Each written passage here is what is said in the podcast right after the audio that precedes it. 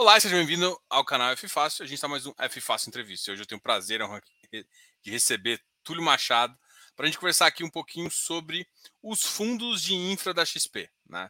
A gente hoje é seguido principalmente pelo XPID e pelo XPE, mas tem outros aí fundos da casa também. Hoje a gente vai poder falar só desses. Eu sei que tem muita gente que é, conheceu o, o 4 aí durante o Roadshow, mas hoje o foco vai ser esses dois aqui, que são fundos mais que já estão no mercado há bastante tempo e a gente vai comentar um pouquinho sobre. Seja muito bem-vindo, Túlio. Bora conversar. Fala, Diogo. Boa noite, cara. Sempre um prazer estar aqui com vocês. Prazer aí, pessoal. Quem está escutando a gente, vamos bater um papo legal hoje, sim. Legal. E, e já começando, a gente já começou aqui falando que daqui, há dois dias atrás a gente, dois dias não, mais ou menos uns quatro dias atrás a gente topou aqui na XP Expert. É, foi bem legal, cara. Foi legal, né, cara? Também, eu também achei, cara. Achei, pô, esse ano, essa foi a minha terceira presencial, né? Eu tive em 2018, 2019, os últimos dois anos tinham sido online. Pandemia. Mas, é, de pandemia, né? E, mas, cara, foi a melhor expert que eu consegui falar com mais gente. Eu sempre comento que pô, a quantidade de pessoas que você consegue se relacionar, falar em três dias, pô, demoraria uns três meses, né? Se você fosse falar com aquele tanto de gente. Então, pô, é muito bom. Achei, achei que foi bem proveitoso, cara. É, a minha visão é mais ou menos essa também. Dá, dá para você encontrar as pessoas, dar um bate-papo, fazer aquela pergunta lá, que é mais tranquilo de fazer. Bom, Sim. vamos começar falando um pouquinho do Xpeed, né? O Xpeed é, recentemente é, começou a pagar 1,20, né? Vocês deram um guidance de 1,20. É, uma das primeiras, uma das perguntas que eu mais recebo é, é sobre a, como é que foi o formato de, desse pagamento, né? Assim, eu acho que é, se você, assim, a gente já fez algumas contas aqui e a gente pega, pega as debêntures em si, vê o formato dela e faz o fluxo de caixa. Mas para o investidor que está acostumado com aquela debênture mamãe e papai, que basicamente é o seguinte, vai acruando, aí ele vai distribuindo, é, não é exatamente esse formato de fluxo dessas debêntures, né? Eu queria que você falasse um pouco disso, até para o pessoal, porque muita gente ainda está na dúvida se esse, eh, se esse, esse 1,20 ainda é, é, esse mandato de 1,20 ainda é possível, se vocês vão sofrer com a deflação. Eu acho que isso é uma das coisas que eu acho que é legal entender, explicar um pouquinho para o pessoal. Boa. É, não, essa é uma ótima pergunta, porque essa dúvida aparece bastante, tá, Diogo? O que que é, a gente fez, eu acho que foi até positivo, né? Eu nem vi quanto fechou hoje, deixa eu dar uma olhada aqui, deve ter fechado perto de uns 89. 88,49. 88,49, ótimo. Isso. Cara, os últimos dias, né? Pô, bolsa hoje caiu, mas os últimos dias subiu, a nossa cota também vem subindo bem. Eu acho que é, saiu do esquecimento, né? Tava muita gente deixando essas classes, esses ativos aqui dessa classe de infraestrutura para trás mas eu acho que grande fruto também desse aumento do rendimento, né? Que muita gente vinha cobrando, né, Diogo? Pô, a inflação está muito alta, por que, que vocês não estão refletindo isso no, na distribuição mensal? Então, assim, a gente tinha lucro contábil, né? A gente tem lucro contábil para distribuir. O que faltava para a gente era caixa. Então, a gente fez caixa, a gente vendeu é, um pouco de alguns papéis aqui no secundário, a gente fez caixa e agora a gente fez uma conta aqui que nos próximos, se a gente quisesse manter esse pace né, de 1,20, a gente consegue pelos próximos meses, tá? Então a gente até hoje fez o, o, o call de resultados do fundo, comentamos, né, que pô, a nossa conta aqui é que do 90 centavos até 1,20 nos próximos 18 meses a gente está muito confortável e o fundo deve ter esse guidance, cara, esse range de 90 centavos a 1,20, pô, por um longo período, porque realmente os papéis que a gente tem são bons papéis, são pagadores, né, de, de, de yields, né, de, de pô, IPCA mais 8,5 de OX, né, IPCA mais 8 de Camptiba depois do step down, a gente tem papéis ali que tem gordura. É, então, a gente vai ter esse pagamento, e aí o tema, voltando para sua dúvida, né, a gente tem um, um, uma, um, uma confusão que, infelizmente, acaba acontecendo por, pela nomenclatura, né, quando a gente distribui o 1,20, né, todo mundo fala, pô, mas o que, que é amortização, né, é, pô, o que, que isso está voltando com parte do principal? E aí, pensando no tanto no fundo, né, no patrimônio líquido, ou na própria cota, nessa analogia é a mesma, né? O fundo é um fundo de 330 milhões de reais de PL, ou a cota patrimonial que é 101 reais, próximo do 100. Se a gente devolver esse principal, é como se a gente estivesse devolvendo, tivesse devolvendo uma parte dos 100, do 100, do 100 reais por cota, né? Ou uma parte dos 330 milhões de reais. Só que essa nomenclatura da amortização, ela acaba sendo feita por conta do IPCA, né? Quando a gente tem um, um, um papel né, de uma debênture, ela é IPCA IPCA mais 8. Só que esse IPCA ele é capitalizado, ele incorpora o principal. Quando você distribui, então, além dos 8% né, do, do, do spread, né, do real, do 8% real, quando você distribui IPCA, considera-se amortização. Só que não necessariamente você está, vamos supor que seja IPCA mais 8, seja 10%, seja só 2% de IPCA. Óbvio que o IPCA está bem mais alto que isso. Esse ano deve ser um 7, ano que vem deve ser um 5 e pouco, mas imagino que seja 10% para facilitar a conta. Esses dois reais, quando eu devolvo, né, do 110 eu volto para 10, eu careco, os dois reais eles são considerados amortização. Então, acaba saindo, e aí tem essa percepção que a gente está devolvendo parte do dinheiro. Em algum momento isso vai acontecer, mas hoje a parcela dessa amortização mesmo é muito pequena. Né? O que, que a gente está devolvendo de principal mesmo? Até porque tem uma questão de resultado contábil de novo, entre a marcação da a mercado, né? A NTNB abre, fecha. Então, fiquem tranquilos que o que a gente está pagando ainda é o cupom, né? A gente ainda tem resultado de novo contábil para pagar. O fundo, pelo contrário, né? A, a cota tá a cota patrimonial está 101 reais. Lembrando que quando a gente fez a oferta, a, o preço de emissão era 103, alguma coisa, por conta dos custos, né? Só que a cota patrimonial era 100. Então, 98. a gente ainda está 98, exatamente. A gente ainda está devolvendo aí para os investidores só o IPCA mais e não devolvendo parte do principal. Claro que a gente não quer devolver, a gente quer fazer com que o fundo continue pedalando, né? E aí por que, que eu celebrei aqui no início né, o aumento da cota. A gente quer que essa cota vá realmente mais próxima da patrimonial. Quanto mais essa cota se valorize, esse yield vai ficar menor para o novo entrante, fica mais fácil a gente fazer uma oferta. Seja ela mesmo abaixo da patrimonial, eu falei isso também hoje na nossa no call de resultados. Poxa, vocês vão fazer, veio a pergunta, né? Que é clássica, tá, Diogo? Já vou me antecipar, que não sei nem se ia fazer. Mas é, vocês vão, vocês vão fazer oferta com preço abaixo da cota patrimonial? É o que, que eu sempre respondo, né? Tem duas opções, pessoal. A gente quer crescer o fundo, né? e é importante crescer o fundo para sair do investidor qualificado e para o investidor é, público geral, porque hoje a carteira do nosso fundo é mais concentrada. Todo mundo que entra tem que fazer uma análise e realmente ganhar conforto, porque os papéis são muito concentrados. Porque foi, foi a dor ali do crescimento. Né? O fundo nasceu pequeno, comprou ali o que a gente tinha é, opcionado de papéis, mas se a gente fizer ofertas e a gente não tiver nenhum ativo do portfólio que supere 20%, o fundo vai para público geral. Tem duas formas então de a gente fazer essa oferta que a gente gostaria muito, né? Que essa cota chegue mais para do 100, que é o valor da cota patrimonial, e aí a gente vai estar tá fazendo uma oferta para entregar um yield próximo de IPCA mais 8, que é mais ou menos o carrego do fundo na cota patrimonial, é o IPCA mais 8. Ou ao preço de tela atual, 88,49, que você comentou aí comigo, Diogo.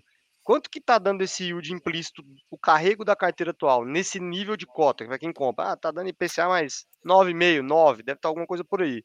É, se eu conseguir, se nós conseguirmos originar aqui para o fundo papéis que tenham pelo menos IPCA mais 9,5 ou mais, eu vou trazer para a carteira do fundo papéis que a gente chama que são accretive, né? eles vão gerar valor para o cotista. Não vou diluir o meu cotista atual com papéis que são piores, né? E ao mesmo tempo a gente não quer colocar trash aqui dentro, não é colocar, ah, porque é um ativo muito high yield, eu estou comprando coisa que tem mais risco. Não, tem que ser um risco-retorno parecido, mas então tem essas duas formas, de esperar a cota chegar mais próximo do, da patrimonial e fazer uma oferta, né, para entregar alguma coisa próxima do IPCA mais, ou fazer antes, né?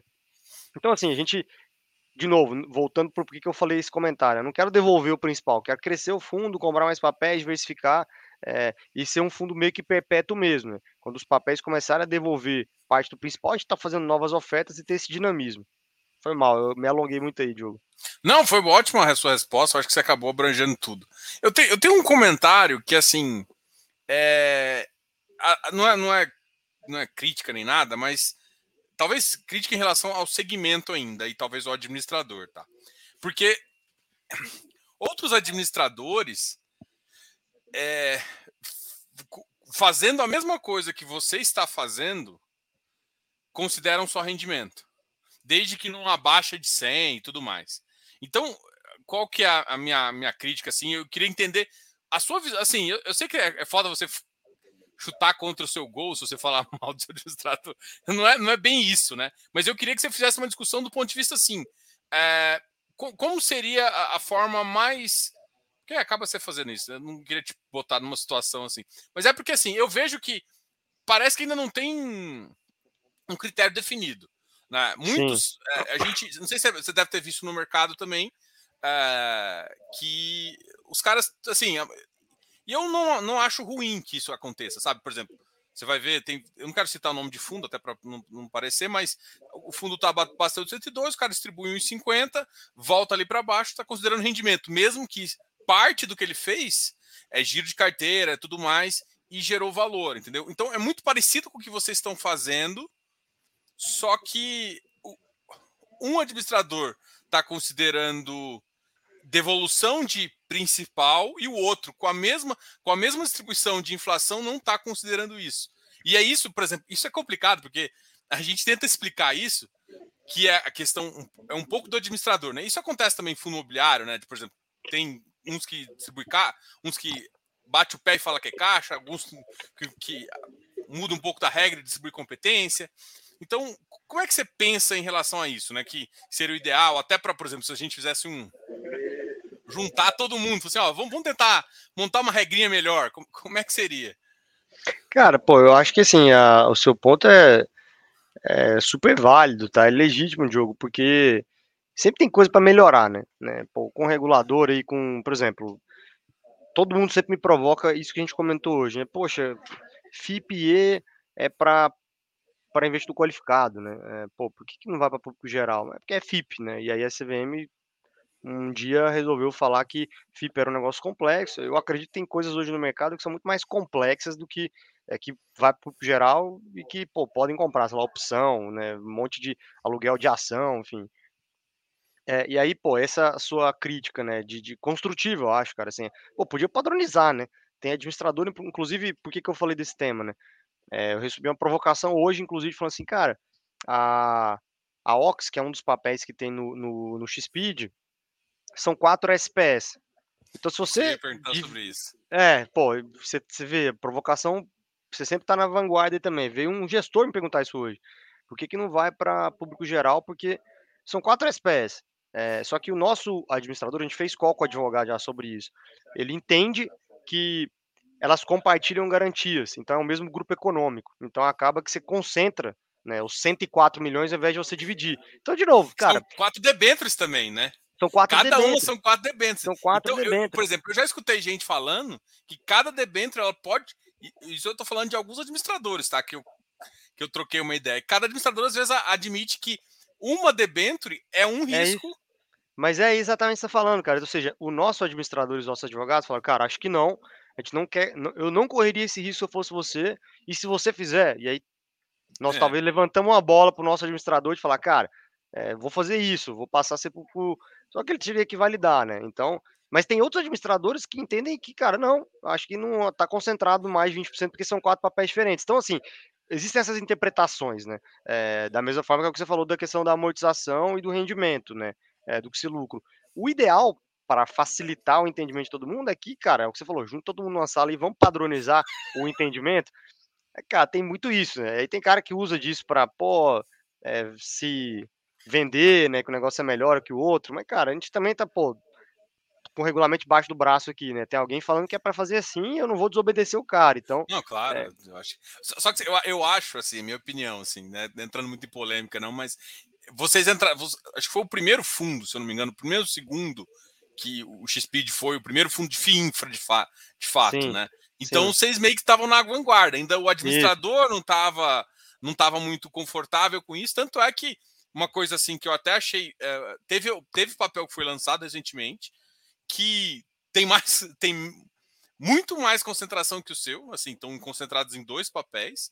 Nada contra. E eles estão sentando no regulamento falando que eles têm até dois anos, é, como público geral ainda, para baixar essa concentração e, e, fazer. Enquanto vocês, por exemplo, se for olhar dois anos, até que se vocês você acaba sendo obrigado a fazer alguma emissão no curto prazo, assim, mas é, vocês topariam fazer isso também? Tipo, vender alguns papéis e, e mexer um pouco na carteira para. Cara, essa é uma boa provocação, tá, Diogo? Assim, é, pô, a gente quer muito, cara. Quer, e aí, assim, o nosso quer muito era fazer uma oferta, mas a gente pode ter essa gestão mais ativa e eventualmente girar a carteira, né? Vender um pouco de Oxy, comprar outras coisas que a gente tem aqui nos próprios fundos mesmo em estoque. Tem que tomar cuidado sempre essas diretas, né? Não dá para ficar fazendo é, porque tem tema de precificação, você ficar transferindo riqueza, mas é, daria para fazer dessas duas formas, ou fazer uma oferta ou vender papel, girar a carteira e alocar mais em outras coisas, né?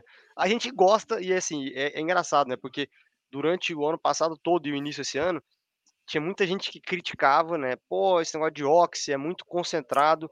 Pô, a empresa tá pronta agora, tá operacional, tá gerando resultado bom pra caramba, disponibilidade alta, tá pagando lá o IPCA mais 8,5. Agora ninguém quer, né? Pô, tá operacional, tá 8,5.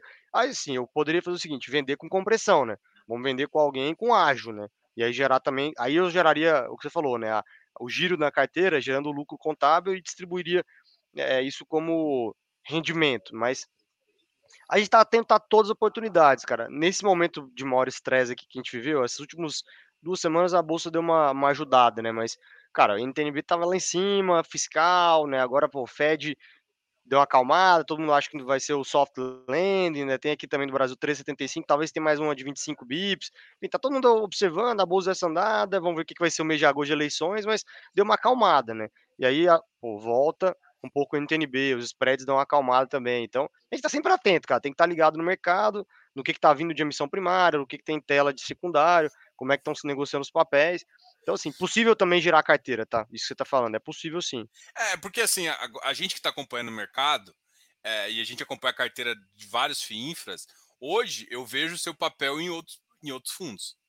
E Sim, quase toda a sua carteira eu vejo em outros fundos. A gente viu o Oxy aí indo para o CPTI, Arteus Captiba. Então, então, então, o que a gente está vendo é que, por exemplo, vocês têm preço, assim, o que a gente talvez no começo não vinha, Hoje vocês têm preço de tela de secundário. Então, assim, é mais fácil também você chegar para o. Porque eu acho que isso ajuda também, não sei, né? Na minha, na minha visão, é, ajuda o administrador a ficar mais confortável de que você está vendendo um preço correto e, e, e, e, por exemplo, aí eu vou entrar já no, nem sei se pode falar, mas por exemplo, vocês estão no, no, montando o FIP 4. Então, assim, o FIP 2, quando vocês montaram o FIP 2, vocês geraram debentures que vocês tomaram no Speed. Então a gente, a gente que fica olhando aqui de fora, Sim. fica torcendo para as operações, porque assim, é a ideia que vocês trouxeram para o X-Speed, né? Para quem comprou Sim. ali no fundo, a gente comprou é, esse conjunto, vocês originarem, botarem no FIP com risco, botarem um risco menor para a gente em dívida pensando no X-Speed aqui. Cara, engraçado que a Rádio Peão funciona, né, Diogo? É, é, as suas dúvidas hoje, elas vieram é, cara, na crava. Teve gente que perguntou hoje também lá no resultado se a gente compraria debêntures, né? E, sei lá, deve ser esses grupos, cara, esses fóruns que tem na internet. Eu, eu falei isso, acho que alguma vez para alguém, foi? tá? Pô, eu, então foi você que, que, que disseminou isso que eu citei isso aí é, já, viu? Que, que, pô, o que, que o Diogo falou aqui, pessoal? Que houve essa pergunta hoje lá na, no nosso call de resultados. Se a gente fez um novo fundo, que é o Infra 4, que é um fundo com foco em ganho de capital, né? O Infra 3 já era um fundo com foco em ganho de capital, né? Nossa família é de FIPs e ES. O XPIE, para quem conhece, é o nosso FIPE, é o Infra 2, é um fundo de listado, né, que a gente, pô, o Joe conhece bem, já falou so, sobre ele aqui em outras oportunidades. E aí tem o Infra 3 e o Infra 4, que são dois FIPs também, só que são fundos fechados, não são listados, que é o foco ganho de capital. A Ox é investida de uma a, de um dos, é uma investida do Infra 3. Agora no Infra 4 a gente vai comprar mais ativos, né? E o que, que é a provocação? O XPID tem é, é, subscreveu emissões dos, de papéis do Infra 2 e do Infra 3, né? Isso vai acontecer no Infra 4? É o que você falou, é natural, até, pô, a lógica. A gente não pretende, tá? Não tem nada hoje, é, pô, de novo, isso não é escrito em pedra, não tem nada que é mandatório. É claro que a gente, em alguns projetos do Infra 4, vão ser empresas que naturalmente vão emitir é, dívida, né? Vão ao mercado. Pode ser que o XPID compre? Pode, né? A gente sempre vai respeitar a questão de, cara, conflito, né? Mitigar ali algum potencial é, percepção de conflito de interesse. Eu não quero que o cara ache que eu estou dando dinheiro barato para uma empresa nossa de um outro fundo. Por isso que é sempre importante, no caso você comentou da Ox, a gente tem outros investidores no papel da Ox que validaram né, a precificação. É, ou até no caso do XPID, quando a gente comprou essas, essas, essas debêntures, elas já eram. É, a gente não era acionista ainda da Arteon, por exemplo, quando a gente comprou as debêntures do XPID lá pela Arteon. Enfim, a gente se preocupa muito com isso, né? De que o mercado pô, saiba que dentro do X-Speed, a gente está tomando um risco muito calculado, tem que ser bom, o cotista tem que estar tá feliz, e que, cara, não tem nada a ver com a outras, outros mandatos, que, óbvio que tem a ver, né, mas a gente não está favorecendo ninguém, né, então, é... cara, o Infra 4 é uma estratégia nova, né, a gente acabou de captar, no, no na semana passada liquidou o fundo, 305 milhões de reais, é... e a gente está bem contente com a estratégia, a gente vai olhar bastante para saneamento, vai olhar para outros setores que a gente ficou muito tempo focado no setor elétrico, né? A gente gosta, gosta do setor elétrico do ponto de vista de equity, é, mas a gente nunca deixou de fazer em dívida os outros setores de infraestrutura, porque a gente conhece, né? A gente sabe fazer saneamento, a gente já emprestou dinheiro para SPS, para empresas de saneamento, a gente já emprestou dinheiro para empresas portuárias, para empresas rodoviárias, para empresas aeroportuárias, a gente já emprestou dinheiro para empresa de telecom, a gente já emprestou dinheiro para, enfim, todos os subsetores de infraestrutura a gente está sempre olhando e o Infra 4 agora a gente vai abrir um pouco esse espectro de olhar a equity também é, é, desses outros subsetores que a gente estudou, já se aprofundou, ou na, eh, na, na, outra casa que eu trabalhei antes eu já tinha investido em equity em rodovia, em, em, é, em saneamento, então assim, não é a primeira vez que a gente está fazendo isso, né? Mas enfim, o Infra 4 é uma estratégia nova que veio agora numa oferta 400, então talvez tenha muita gente que tenha visto mesmo aí vídeo, né, é, o, o material da oferta. Roadshow, né, que vocês fizeram. Roadshow, exato. É, legal. Bom, é, queria que você falasse um pouquinho de Oshi, né? Assim, é, é uma operação que está muito tranquila. E aí eu aproveito também falo de uma coisa que é quem olha bastante a sua, a sua, a sua TIR viu que recentemente, não fazendo nada, ela aumentou. E alguns papéis também aumentaram é, a taxa. Eu queria que você falasse Sim. um pouquinho disso também. Da, de como está a operação hoje, assim, do conforto que vocês têm, do, de como é que está montada ela, Acho que você até começou já a falar um pouquinho, e depois também dessa questão desse aumento de tiro e aumento de, da, da taxa equivalente da, da carteira no próprio VP. Boa, boa, Diogo. Cara, começando aí pela, pela mais falada, né? Pela Ox, né? É uma empresa que a gente desenvolveu essa companhia, né? Pô, ao longo da pandemia, então acho que um dos principais testes de fogo, né, para um para um gestor aqui, cara, é ter passado por essa pandemia e e não ter quebrado, né? Pô, a, empresa teve muita dificuldade durante a obra, né? Porque pô, foi período de lockdown, inflação alta, é, falta de insumos. Então, assim, tudo que vocês podem imaginar de problema, né, a gente teve que estar presente e conseguir equacionar. Mas, felizmente, o ativo está aí, está pronto. Né, o principal de risk, né, de, de, tirar da mesa um risco enorme que tem infraestrutura, é você conseguir entregar um ativo. Então, o ativo está operacional, as quatro SPS, a última delas entrou em operação no mês passado, foi cantar. Então, com disponibilidade muito boa, é, a gente faz um acompanhamento de quanto de disponibilidade a gente esperava que essas térmicas tivessem. Elas deveriam atingir 97% ao longo do semestre. Cara, a gente atingiu 96% no mês passado.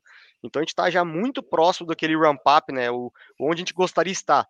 O estado da arte, que era os 97%, cara, a gente já atingiu muito próximo, 96% com um despacho, né? A gente está sendo demandado a energia lá é, no estado, que também era a nossa lógica, que estava certa, né? Por ordem de mérito, as, as, as térmicas mais baratas para o sistema são despachadas. A gente está sendo despachado, a gente é a segunda térmica mais barata e estamos com disponibilidade boa, então, pô, estamos receitando. Então, ou seja, muito contentes, né? O CFO é, é uma pessoa que trabalhava aqui com a gente, o João Cavalcante. Então, a gente está, cara, o olho é, DNA XP esse negócio estamos no equity, estamos lá na dívida parcialmente, então a gente confia muito na tese, na capacidade da empresa. Até hoje também teve uma pergunta: pô, você vê algum risco da Ox não pagar? Eu falei, cara, não enxergo esse risco, nunca é, trabalhamos com esse cenário. Né? O que, que aconteceu? Teve uma reprecificação na debênture.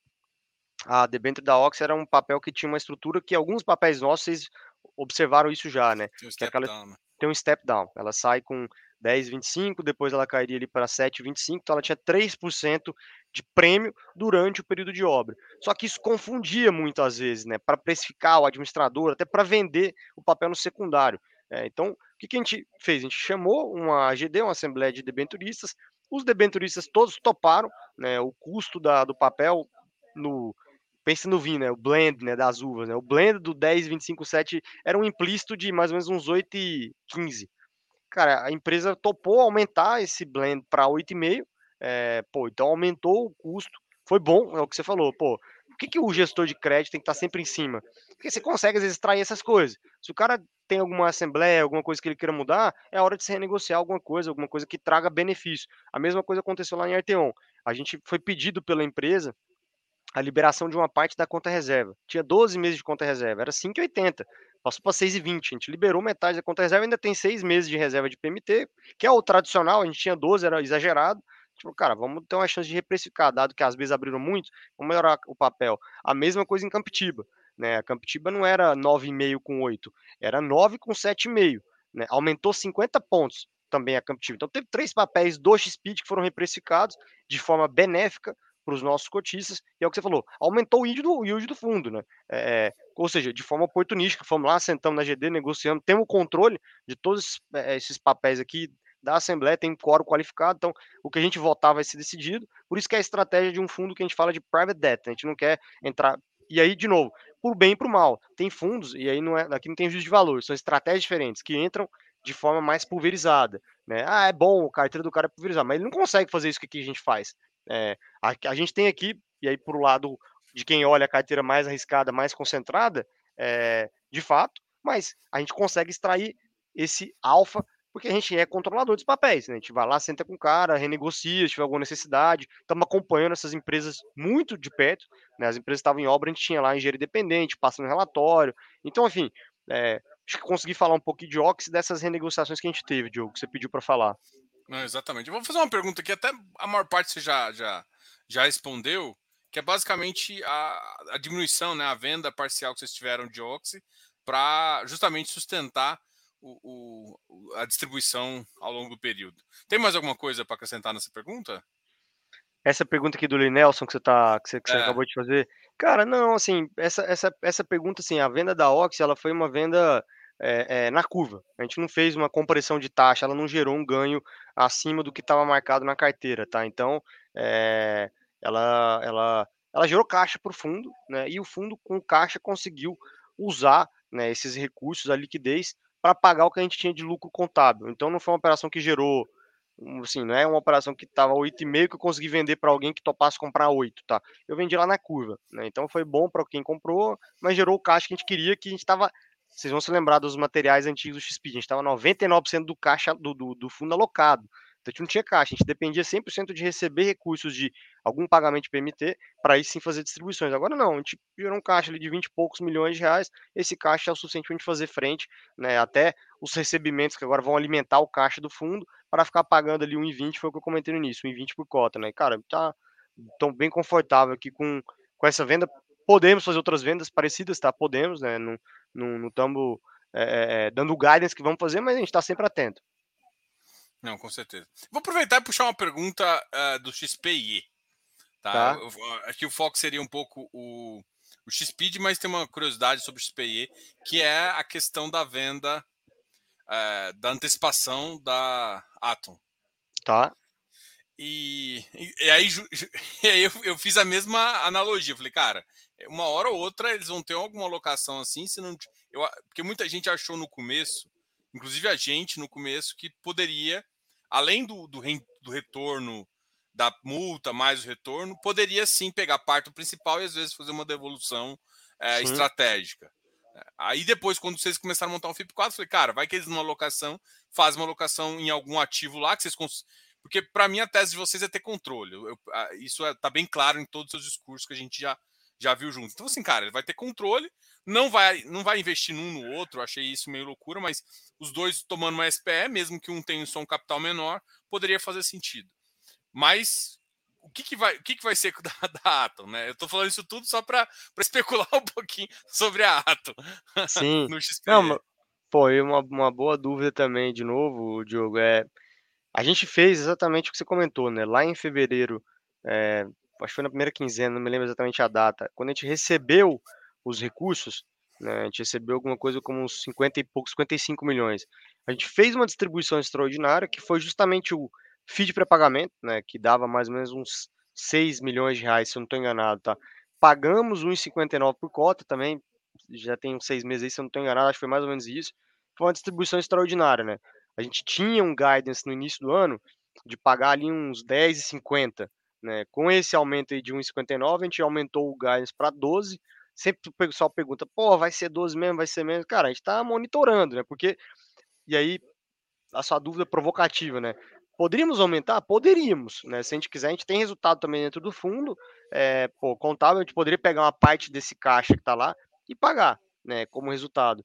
Mas aí, de novo, vai um pouco também da nossa capacidade de, pô, eventualmente você tem aqui uma, uma compra oportunística, né? Nesse cenário de maior estresse, não é um caixa tão relevante, tá? É, pô, hoje o nosso caixa lá deve estar por volta de uns 30 milhões, alguma coisa rondando por volta disso. É, Então a gente está avaliando, sem ter que fazer uma oferta nova, né, comprar novos ativos, inclusive em algumas aquisições, né, o fundo está sempre, o time aqui está sempre originando, tentando achar, garimpar boas oportunidades para gerar alfa, etc.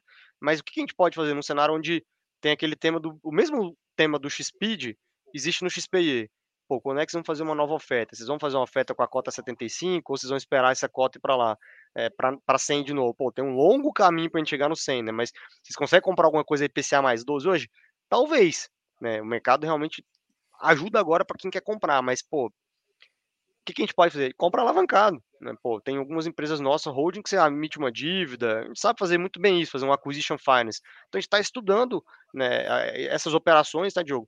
Tem aí aí aqui eu, eu diria que está até mais próximo, tá? Tem algumas coisas bem avançadas no XPE, é, eh, do ponto de vista de novas aquisições, não necessariamente vão ser feitas ofertas, as empresas do XPE estão avaliando essas possíveis aquisições. E aí, cara, pô, é com a Acquisition Finance, possivelmente no futuro fazer uma oferta. É, cara, a gente está sempre de novo estudando, tá? É, aqui a gente está até de novo com algumas possibilidades mais no, no médio prazo, tá? Para que isso aconteça do que no XSpeed. Agora o XSpeed é mais fácil, né? Né? Voltando para o XSpeed, porque é dívida. Aí dívida, cara, é isso. Você vai no mercado, abre a Bloomberg lá, tem na tela alguém querendo vender, tem ser tipado, cara, e assim por diante, né? É, o equity já é mais trabalhoso a diligência. Claro que a dívida você também tem que estudar. Então, mas no XPE, a, a, o tema lá de Atom, pô, podemos devolver uma parte do capital? Podemos. Acho menos provável, tá? A gente deve reutilizar e reciclar esse capital com boas oportunidades, tá? A gente está encontrando hoje, nesse cenário atual de maior estresse financeiro, boas oportunidades de aquisição. Ah, é legal, né? Que vocês podem não tomar uma dívida simples, né? Mas pode tomar uma dívida ponte, alguma coisa assim, para pegar alguma exato. coisa conversível também. Vocês têm essa, essa flexibilidade lá. Exato, cara. Pô, você, a gente nunca faz coisa óbvia, né? É, pô, o XSpeed tem coisa diferente, todo mundo observa, ó, oh, o XP é a mesma coisa. Pô, a gente foi os pioneiros né, nessa indústria de FIPE. Em 2019 não tinha nenhum dessas levas que todo mundo fala, não tinha outros FIPEs. O nosso foi o primeiro FIPE. Cara, a gente foi lá, fez dívida conversível, ninguém fazia isso, todo mundo só, só comprando coisa, é, pô, equity direto. Então a gente pensou fora da caixa, cara. Como é que a gente faz um fundo de renda com um projeto pré-operacional? Faz dívida conversível, deixa um pouco em cash collateral para ficar pagando rendimento. Cara, deu certo. Então, assim, pouca gente se lembra, né? Mas se a gente volta é, mais de três anos, é, há três anos a gente pô, montou esse negócio e o que é melhor de tudo, eu sempre falo. Pô, gente, quem entrou lá atrás no IPO, pô, mas a cota caiu, eu entrei a 100, a 75. Claro que isso é ruim, a gente não gostaria de ficar dando essa notícia aqui. Uma forma que é paliativa de ser avaliada é que a gente já pagou 25 reais em dividendo. Então, o cara que entrou a 100 tá a 75, pelo menos assim, ele não tá perdendo dinheiro, ele botou o dinheiro no bolso. É claro que a gente não é meio bobo essa forma de avaliar, não é assim que se olha, né? Mas, pô, os ativos estão prontos, cara. Aquilo que eu mencionei, ativo que era pré-operacional tá tudo pronto, agora vai entrar na fase de distribuição de dividendo, tem dívida high yield, tem a, a projeto operacional que a gente tem equity, está sendo convertido as últimas tranches de dívida em equity. Então, ou seja, esperem isso a gente, não é óbvio, não é, não é trivial aqui, é um time inteligente, todo mundo pensando o tempo inteiro a respeito disso e olhando oportunidades, cara, olhando oportunidades o tempo inteiro, saindo aqui da Faria Lima e garimpando coisa aí, porque é aí que a gente consegue ganhar dinheiro. Legal. Uma, uma pergunta também que eu acho que, que talvez faça sentido é o seguinte, cara, vocês estão, estão começando a olhar outros setores, né? E aí você falou que está bem confortável com, com saneamento também. Fala um pouco, até para tirar um pouco. A, a, gente vai falar, vou depois falar de dívida também, falar mais dos dois ativos, mas eu queria que você entender um pouco o seu ponto de vista sobre como é que está o conforto uh, do novo marco e, e como é que está sendo essa essa expectativa, então, em torno de dívida, né? Porque o que eu escuto bastante é que teve lotes o ano passado de saneamento e que agora vai começar a, a ter mais uh, dívidas para continuar a obra e tudo mais, inclusive Perfeito. debêntures incentivados e tudo mais. Perfeito. Não, pô, uma, uma ótima provocação também, Diogo, para a gente falar um pouco sobre esse setor. Né, o que, que é importante, né? A gente cria aqui as teses, né? É, a gente tem se aprofunda, tenta criar as convicções. Né? Pô, acho que esse setor aqui está num momento bom, vai demandar capital, estamos seguros do ponto de vista regulatório. Só que por trás disso tem todo um trabalho minucioso e detalhado, né, da diligência, né? Então, poxa, quando a gente vai olhar um ativo, é, por mais que a gente tenha esse eureka, né? Pô, call aqui de, vamos olhar esse setor agora, esse direcionamento. Cada ativo a gente contrata uma empresa que faz um estudo de engenharia para comprovar se aquele ativo realmente vai demorar aquele tempo para ser construído, se vai custar aquilo para ele ser construído. Se do ponto de vista regulatório aquele contrato de concessão, se a agência reguladora, se o poder concedente fez uma coisa que, pô, tem aqui reequilíbrio econômico, né? Pô, o cara vai te tomar concessão, isso aqui pode tomar canetada, então assim, a gente sempre estuda. E aí você trouxe o ponto do Marco. Qual foi o grande driver da gente começar a ganhar mais conforto com saneamento? A gente já olha há muito tempo saneamento, a gente já emprestou dinheiro para saneamento, mas do ponto de vista de equity, foi o Marco. Né? Foi feita uma lei há pouco mais de dois anos que trouxe esse direcionamento né, de criar uma regra. Né? É, pô, os municípios que tinham contratos ali direto de convênio com os estados, cara, não podem mais fazer isso, acabou. E agora você tem que comprovar a capacidade financeira daquele município para ele continuar sendo uma empresa estatal, né? uma empresa municipal, estadual ou federal. Poucos desses municípios têm essa capacidade financeira. Então, todos eles tiveram que entrar na esteira de começar a ser privatizados. Criou-se um órgão regulador, igual tem no setor elétrico a ANEL, a Agência Nacional de Águas. Então, a gente olhou e, cara, de novo, cada caso é um caso. Então, por exemplo, tem agora é, projetos que estão sendo concessionados via PPPs, que são as parcerias público-privadas.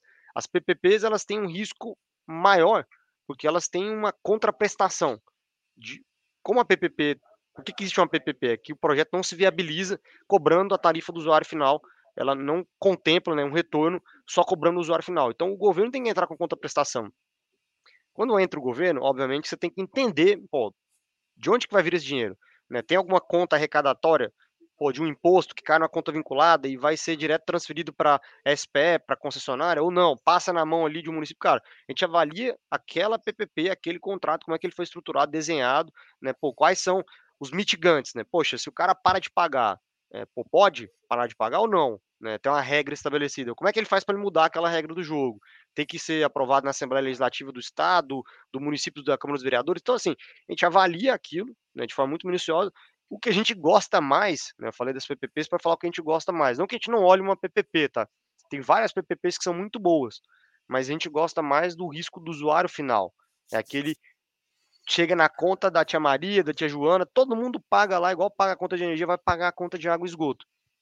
Se não pagar, corta. Então, é um risco mais pulverizado. Vira uma empresa de utilities, né? Uma empresa de utilidades. Do jeito que existem as empresas de distribuição, existem as empresas de saneamento. Sim e a gente gosta, né? Então, pô, a gente prefere esse risco. É, e aí, de novo, cada caso é um caso. A gente vai lá, avalia, ganha conforto, estuda o projeto. E no caso, hoje, saneamento, assim como todos os outros setores, né? É, pô, vamos olhar um ativo de transmissão. Pô, estamos careca de saber como é que a gente olha isso. Olhar um ativo de geração. Mas agora a geração tem geração distribuída, tem geração que tem contrato de ACR, de ambiente de contratação regular, tem geração que é a ACL, geração de contratação é, é, do mercado livre, e aí, pô, quem que é a contraparte, né? Quem que é o off-taker, o PPA, né? Quem que está comprando aquela energia ah, é um player privado. Você tem que analisar o crédito daquela empresa, né? como é que é o balanço daquela companhia. Então, cada caso é um caso, né? Como é que está estruturado o contrato de PPA? O cara pode cancelar o contrato, parar de pagar e ir embora? Não. Então, quando você tem essas nuances em cada um dos ativos, a gente vai lá, estuda, ganha conforto, faz a diligência. No caso saneamento foi exatamente igual. A gente olhou, tem estudado, e aí sempre acontece esses efeitos de, às vezes de manada, né? Agora GD. Tá todo mundo olhando geração distribuída, né? Pô, chega aqui por dia pra gente uns 10 projetos de GD. Ah, minha tia tem uma fazenda que quer botar a placa solar. Puta, man, mais um, né? Vou botar no teto da minha casa. Cara, assim, tá todo mundo querendo fazer. Por quê? É a corrida do ouro, né? Acaba aquela, aquele incentivo, né, do fio B agora dia 6 de janeiro de 2023. Mas, cara, tem muito projeto desse. Então, cara, temos que olhar com calma, né? Qual que é o efeito disso em termos de preço?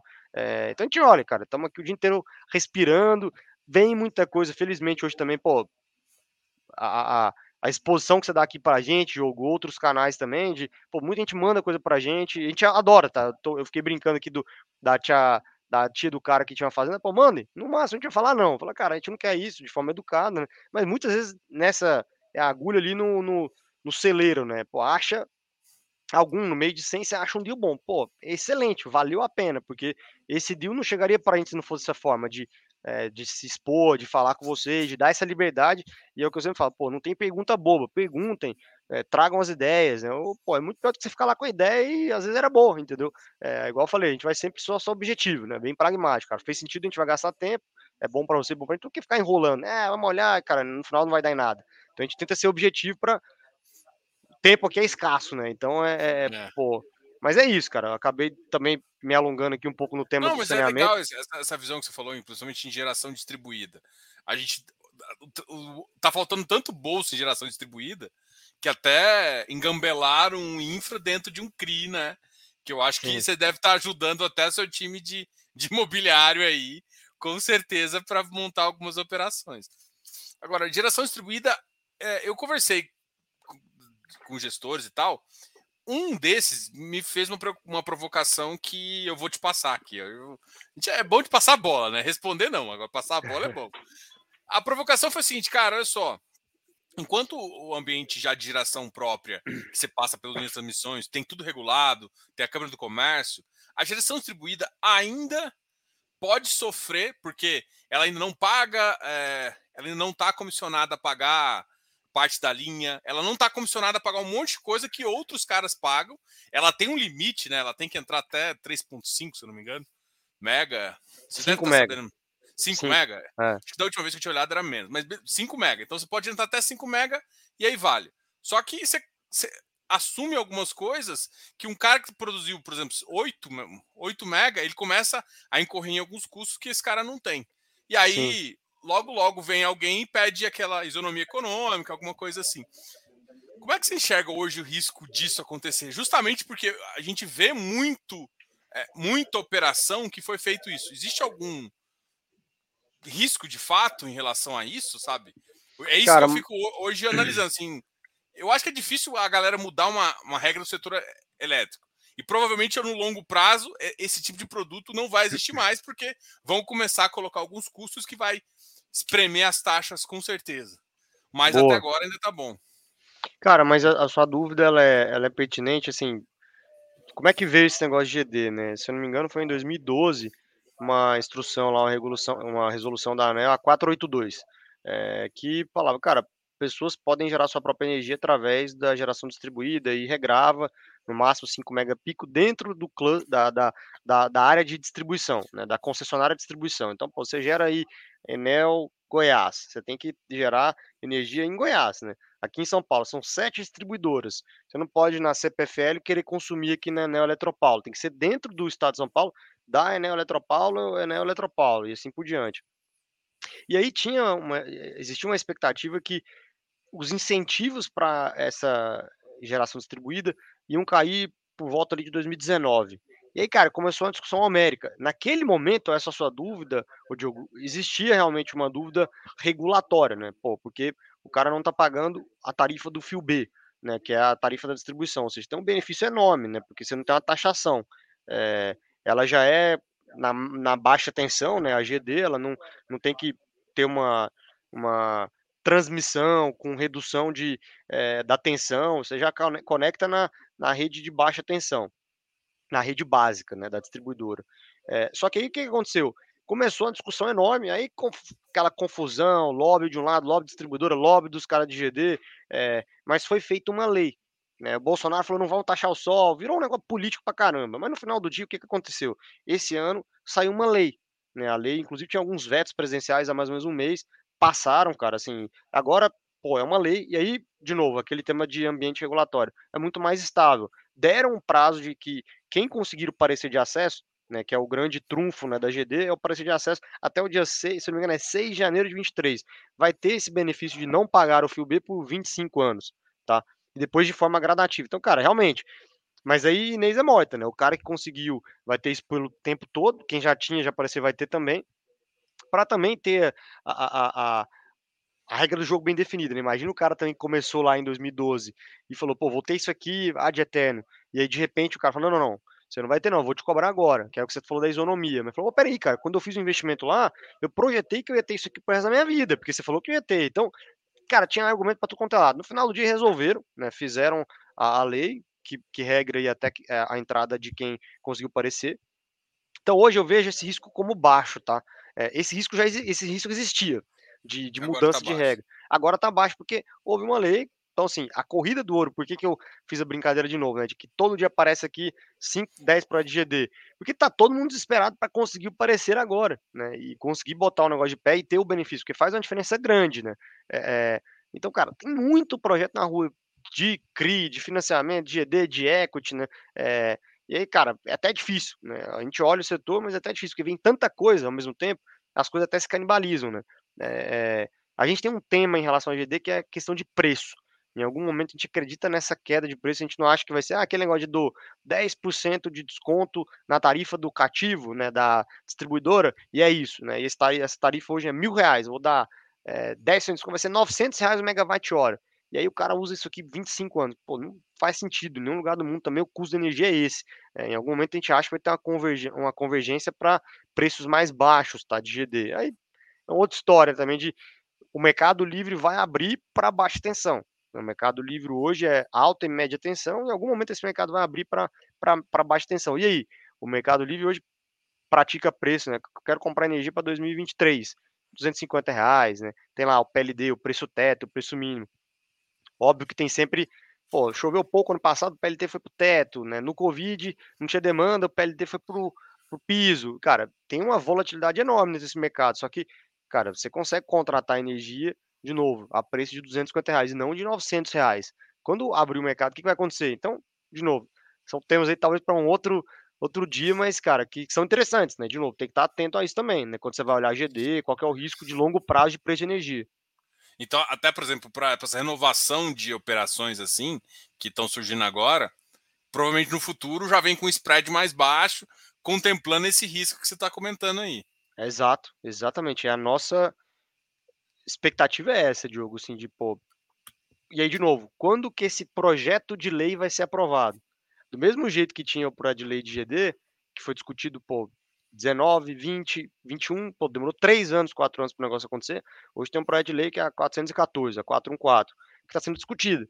Em 2025, 26, vamos fazer uma abertura do mercado de forma gradativa para baixa tensão também poder comprar a energia do Mercado Livre. Abrir o mercado. Você vai poder comprar sua energia de quem você quiser como já é um pouco na Europa, nos Estados Unidos, mercados mais maduros, tá?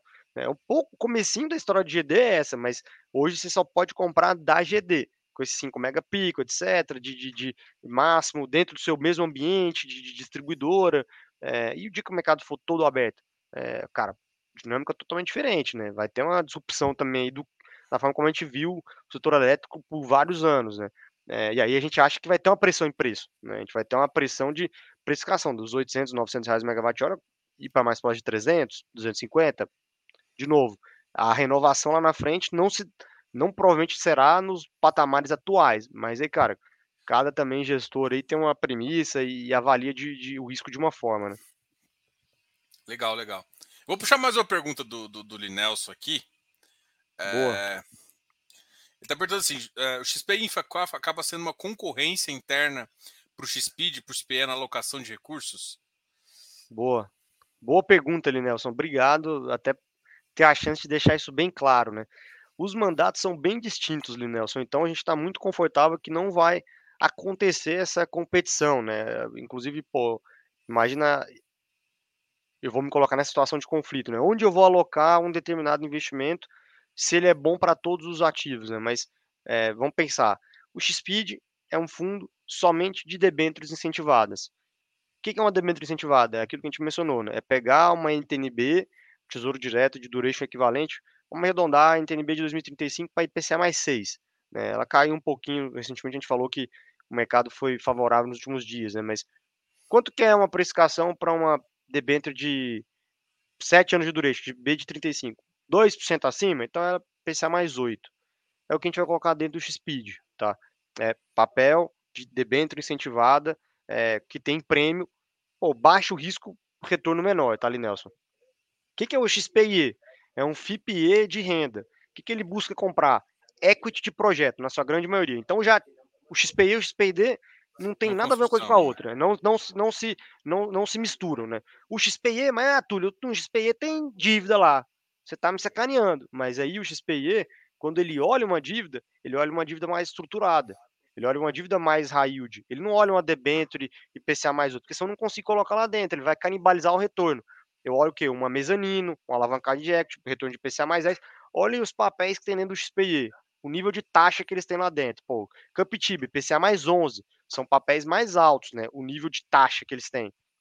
Mas é, de novo, fundo de renda listado, que vai ou comprar participação societária no XPE ou fazer uma dívida estruturada, até para colocar uma dívida dentro de um FIPE, você precisa ter algum nível de ingerência no projeto. Então, o XPID já não. Eu vou comprar uma debênture de novo. Vai ter lá na escritura da debênture covenants, padrões, não vou ter ingerência. No XPI eu preciso ter ingerência quando eu compro uma dívida para enquadrar dentro do FIP. Vamos para o Infra 4. É a mesma coisa do Infra 3. O Infra 3 e o Infra 4, esses sim, são idênticos. Só que o Infra 3, a gente encerrou o fundo. Ele não vai mais fazer ofertas. O período de investimento dele acaba agora. Ele, quando a gente fez o Infra 4, a gente não vai mais fazer nada no Infra 3, porque esses sim são idênticos. Qual é a estratégia do Infra 3 e do Infra 4? Né? Do Infra 3 já foi, do Infra 4. É um fundo de private equity com foco em ganho de capital. Então, o que a gente vai fazer? A gente vai comprar projetos pré-operacionais, diferente do XPIE, que busca projeto operacional para pagar renda, dividendo. O projeto pré-operacional, ele não está gerando renda, ele está consumindo recursos, porque você está construindo, você está pondo dinheiro nele. Imagina lá, o Samuel lá da Outliers fez esse exemplo. Né? Você vai construir uma casa. Quando você está construindo ela, você está colocando dinheiro. Depois que ela está pronta, ela vai, você vai alugar ela vai tirar renda. O momento do XPE é para comprar quando ela já está pronta, que ela vai tirar a renda. O momento do, X, do Infra 4, do Infra 3, era colocar dinheiro com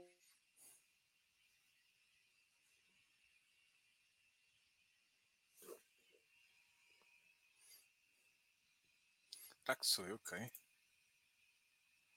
Correu o risco maior Estão me ouvindo aí, pessoal? Agora tô. Eu não sabia se fui eu, você caiu.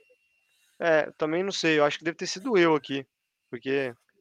Pô, a ah, internet, da X... internet da XP tá ruim, hein? Que vergonha, hein? É... Acontece. Mas, mas tava falando do Infra 3 e Infra 4. Ou seja, Isso. quem vai construir a casa e correr esse risco é o Infra 3 e Infra 4. Depois o Infra 3 e Infra 4 vai vender pro XPI, tá? É, então, o Infra 4, pessoal, não compete nem pelo nível de retorno, né? Saúde de jogo. O Infra 4 tem um, uma expectativa de retorno, um alvo de retorno de PCA mais 16. Poxa, é, pô, eu não vou pegar um ativo do XPIE e colocar no Infra 4, de forma alguma.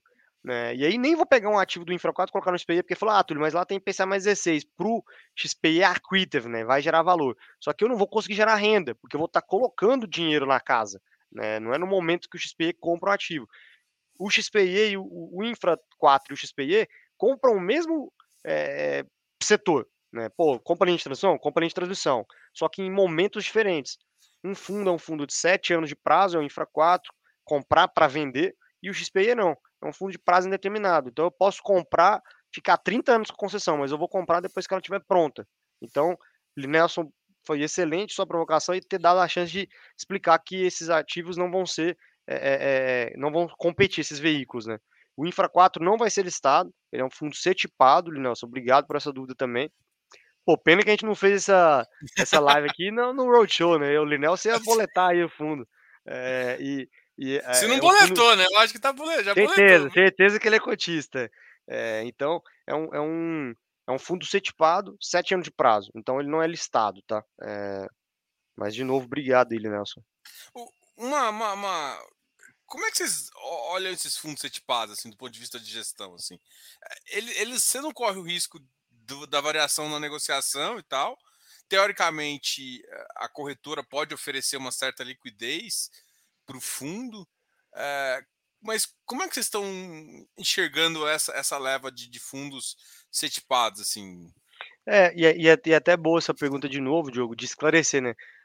O Infra 4, por exemplo, ele é um fundo setipado assim como alguns Fiagros, FIIs, até recentemente saiu o FIPE setipado, né? Só que esse segundo bloco aqui, o cluster que eu acabei de comentar, é foco em renda.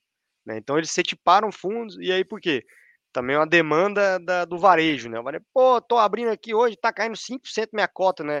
É, pô, do fundo listado, os caras, pô, setipa esse negócio aí para o cara não ficar, o Zé Cotinho não ficar vendo a cota. Fala, cara, como assim?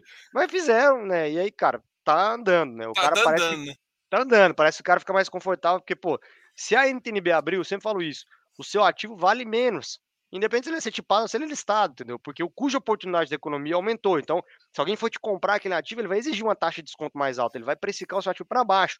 Só que, óbvio, aí o efeito psicológico, ah, mas não tô vendo ele cair aqui. Então, beleza. Então vai, fica tranquilo aí, dorme tranquilo, né? Finge que, que então não tá então, assim, essa indústria de setipado de renda começou a surgir há menos tempo, né? É, a indústria de fundos fechados, ela sempre foi setipada, né? Pode ter, que é o Infra 4, Infra 3, pode ter, né? trading no secundário, pode ser alguém que queira sair do fundo. O que, que você tem que achar? Alguém que queira comprar. Então, é um negócio totalmente de balcão, né, o setipado. A XP está tentando organizar um pouco mais essa plataforma, que é o que você falou, para os fundos de renda, dá um pouco mais de liquidez. Assim como os fundos também, né, vamos pensar, eu lembro quando eu, eu vim para cá, né, eu trabalhava com Private Equity antes, eu falava, cara, Private Equity nunca vai para o varejo. Né, por quê? Porque o varejo não quer dar um dinheiro de 10 anos.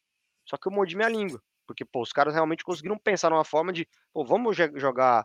A XP inovou. Vamos trazer essa classe de ativos ilíquida para o varejo? Como? Vamos tentar, como a gente tem pô, quase 4 milhões de pessoas físicas CPFs aqui, pode ser que algum cara querendo sair, a gente vai achar algum cara querendo comprar. É, e, cara, pô, dá um conforto pro cara que tá dando dinheiro de 10 anos, mas se você no, no desespero, no seu corpo, precisar do dinheiro, quem sabe a gente acha outra ponta. Então, tem os fundos ilíquidos de verdade, porque, pô, tô comprando uma empresa, não tá fácil ali de, de vender empresa. Então, tem que negociar no secundário, fundos setipado. Assim como os fundos de renda setipado, tem essa é, plataforma que a SP faz de dar liquidez para o é, pro cotista que eventualmente queira sair. Ou até mesmo esses fundos de renda setipados, de que liquidez, que mercado estiver no bull market de novo, aí lista. Né? O fundo setipado pode ser listado, né? até a dúvida do Linelson. Esses fundos de renda setipados podem algum dia vir a ser listados. Inclusive, alguns deles estão nascendo com essa promessa, né? Pô, vou ser setipado por um, dois anos, três anos, depois, depois eu, eu, eu vou ao mercado, exatamente. É, eu, eu sou, eu, sim, eu tenho uma filosofia um pouquinho de que eu, eu gosto de oportunidade. Então, assim, eu gosto de quando você vende uma coisa que eu sei que vale muito mais do que você está vendendo. Então, eu gosto de comprar abaixo do valor. Então, isso, isso, machuca um pouco ainda. Mas eu entendo que, que, que para. Eu até estava discutindo uma, umas questões, né? Que, por exemplo, para quem, quem vai ficar com prazo até o final, ou seja, um private equity faz sentido. Porque você não quer ter saída, né?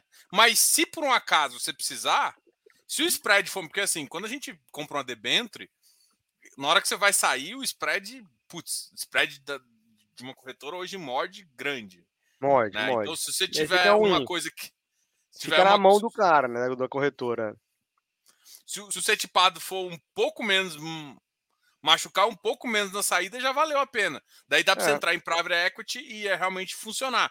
Principalmente, ou seja, fundo que exige prazo determinado, para mim pode funcionar assim melhor, porque assim, não é seu objetivo, né? Sair dele mais cedo. É porque quando Sim. você começa a ver uns fundos 10, 60% mais baratos, você fala assim, peraí, né? Sim. É, é bom e comprar aconteceu, promoção. né? É, exato, é liquidação. É bom comprar promoção, né? É. O XP é um, o X2, né? O XP e o XP estão num caso. Um, Sim. um tá um pouco mais contado que o outro. Como é que vocês avaliam o setor é, portuário e o ferroviário, que a gente cada vez. Eu achei até que tinha uma, uma época que eu, assim, sei lá, em 2018, eu achei que ia vir algumas coisas um pouco mais fortes, mas hoje em dia ainda quase não vejo. Tem, acho que, dois players grandes no mercado e o resto. Sim Cara, assim, começando pelo ferroviário, é, os investimentos, Diogo, são muito grandes, né? Então, assim, a gente tá, o que você falou, pô, tem a Rumo, né? A LL, pô, que era empresa enorme, né? Que tem poucos players realmente que operam, né? Normalmente são inclusive integrados, né? A VLI também, né? Tem um pedaço de, de, de porto, tem um pedaço de ferrovia. São investimentos muito grandes. Então, pô, demoram mais tempo para se materializarem. Né? Às vezes vai ter um, um projeto Greenfield ter ferrovia. Cara, é 15, 20 bi de reais de investimento, cara, para um fundo, a não ser os fundos realmente enormes que consigam participar, fundo soberano, fundo de pensão, entendeu? Às vezes estrangeiro, ou outros private equities que são muito grandes, é um negócio que fica fora do nosso radar. A gente opera mais aqui na nossa estratégia middle market de infra. Então, ferrovia fica fora, né? Por definição, por, por conta de tamanho. É, o setor portuário a gente já gosta, né? Já tem oportunidades portuárias menores. Né? A gente acompanha, a gente avalia o setor. É, toda vez que vem um ativo à, à, venda, o setor é um setor que a gente sempre brinca, né? Igual tem lá no real estate, né? Os trophy assets e infraestrutura também tem, né? Pô, o porto é difícil pra caramba, tem uma questão de é, é, física, né? Natural, né? Não é todo lugar do litoral que você consegue colocar um terminal portuário. Pô, tem toda uma questão de é, uma área abrigada, né? Se ela não é, você tem que construir, então fica mais caro você construir quebra-mar, os moles, né? Para você conseguir atracar navio sem que o, o, o, navio fique batendo, né? No, no pier.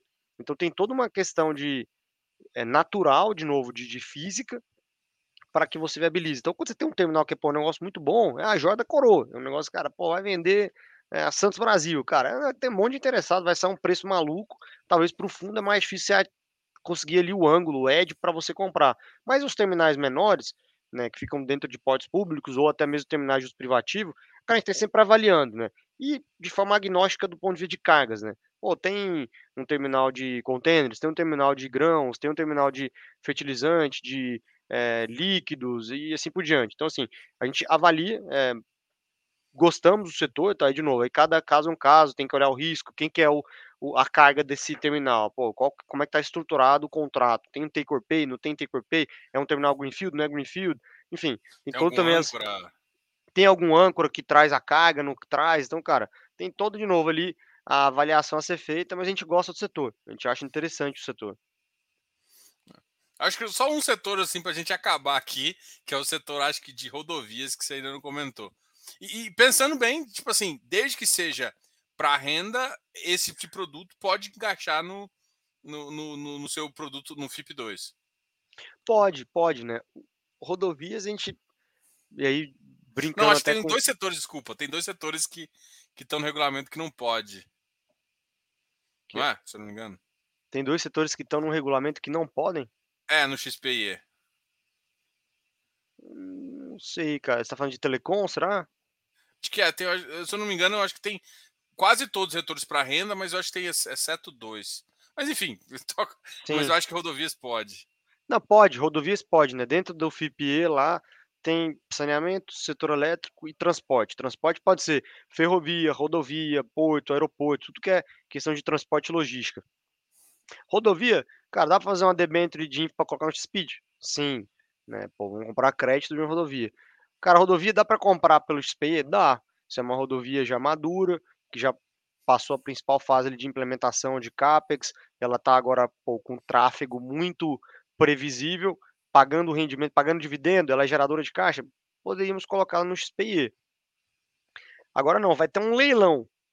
Pô, vai ter um leilão aí enorme, né, de, de rodovias, tem um pipe enorme de rodovias. Você vai ter que fazer viaduto, acostamento, você vai ter que duplicar, você vai ter que fazer um monte de obra de arte, né, retornos, contornos. Cara, é CAPEX na veia, você vai ter que financiar com risco ambiental, é Infra 4, entendeu? Aí é um, um negócio mais focado em ganho de capital. Depois, lá na frente, que ela tiver estável, previsível fluxo, pô, de novo, faria mais tipo XPE. Então, a gente gosta também, tem que saber avaliar o nível de risco, teve muita gente que se deu mal, né? Sempre vem lá, ah, rodovia de Tietê, os caras sempre trazem, né? O problema que teve, e, cara, teve uma porrada de problema, né? Em 2013, 2012, 2013, ainda no governo Dilma, várias, várias rodovias foram listadas com deságio enorme, foram todas caducaram, devolveram as rodovias, porque era um monte de empreiteira querendo ganhar dinheiro em obra, não olhava para a concessão em si, né? Pô, a concessão ficou podre, as empreiteiras quebraram, foram vender, não valia nada. Né? A concessão em si não valia nada, valia o, o blend da, corre, da construtora com a concessionária. Mas, cara, aí não tinha, era invendável o ativo, todo mundo foi devolvendo, o governo, o ministério teve que fazer né, com a NTT vários é, modelos de, de, devolução. Né? Aconteceu isso com Viracopos também, aconteceu isso com outros é, ativos de setor de transporte, né, que na época lá da, da, da, da, licitação da concessão, de novo, era um modelo diferente, né, um modelo de lava-jato lá atrás que felizmente acabou. Tem uma pergunta aqui do é, fala é, aí, do Physics Paper. Como o gestor vê ativos de concessão estressados em processo de evolução? Inclusive é o que você estava falando aqui. Já chegaram Legal. a avaliar um private equity ou private debt, alguma coisa para fazer turnaround desse tipo de ativo? Vocês têm um produto desses? Vocês já pensaram em construir? Agora quem quer espirrar? Foi mal. Saúde. Mas, valeu, valeu. É, tem sim, tá? É, o FI Newspaper aqui tem sim. A, a, a gente poderia olhar, né? Aí é um skill set um pouco diferente, né? Pegar uma empresa é, que está em recuperação judicial ou que está muito próxima, às vezes em extrajudicial, fazer um turnaround, renegociar a dívida com o banco, entrar na porrada, com credor, entendeu? É, com fornecedor, cara. Ah, vou ter que ir na agência reguladora, pedir um reequilíbrio econômico, é, extensão de prazo, aumento de tarifa, cara, é um outro skill set, é um negócio que tem que estar com o estômago para brigar. O investidor, obviamente, que vai entrar nesse tipo de veículo, de fundo, ele espera uma taxa de retorno mais alta, porque, pô, o risco que o gestor está se propondo a correr, né? Pegar um ativo fazer um turnaround. Então existe isso, né? Tem muita gente que faz isso, até no caso de rodovias GT, teve essa proposta de troca de controle, e infraestrutura já aconteceu outras vezes, pelo que eu acabei de mencionar, né, Diogo, foi o que você falou, foi oportuno aí a pergunta, porque aconteceu, né, de várias empresas que estavam em situação econômica de, de stress, de, de pós-Lava Jato, vender ativo, e aí como é que você se blinda, né, como é que você coloca garantias, como é que você cria lá a UPI, que é uma, uma unidade dentro de uma RJ para você se blindar. De novo, aí é um skill um pouco diferente, mas que existem fundos para isso. A gente nunca fez, né, especificamente um deal de turnaround aqui sozinho. Até tem uma inteligência que poderia ser somada, por exemplo, com a área de special situations do Felipe Matos, né? De, pô, eles são muito bons em ativo judicial, em NPL, que é non-performing low, ativo que está com a dívida quebrada, que você vai lá e compra ela desagiada cara, daria para juntar as inteligências internas aqui de falar, cara, a gente entende de infra, de tocar a empresa, de concessão, e o cara entende de ativo mais estressado, juridicamente, cara, é uma estratégia jurídica muito forte, né? Diferente. Enfim, mas ainda não estamos fazendo, tá? Mas poderíamos fazer em algum momento. É legal. Túlio, porra, brigadão aí pela, pelo bate-papo. Vou te ocupar mais não. Você sabe que a gente ocupa só um pouquinho para lembrar depois, a gente ocupa mais, né? Se ocupar Sim. tudo de uma vez, vai, você vai cansar de mim. E vai cansar que aqui isso. do canal. Sabe que tem um, uma visão cativa. Quero agradecer demais você. Vou deixar você falar as últimas palavras e a gente encerra por aqui. Bom, Diogo, cara, sempre um prazer. É sempre um prazer falar com todos vocês aí do FIA, do FI Fácil, pessoal, dos espectadores. Eu sei que o Diogo faz um trabalho fenomenal com vocês de, de educação e, e, então estou sempre à disposição. Né? Próxima vez a gente vem aqui, bate mais papo, vão, mais, vão surgir mais dúvidas, Diogo. Mas é isso. Obrigadão, boa noite aí, tudo de bom para vocês. Valeu, pessoal. Não esquece de dar um like aqui. Até a próxima. Fui. Deixa os comentários aqui, qualquer dúvida, a gente fala mais. Até mais. Valeu.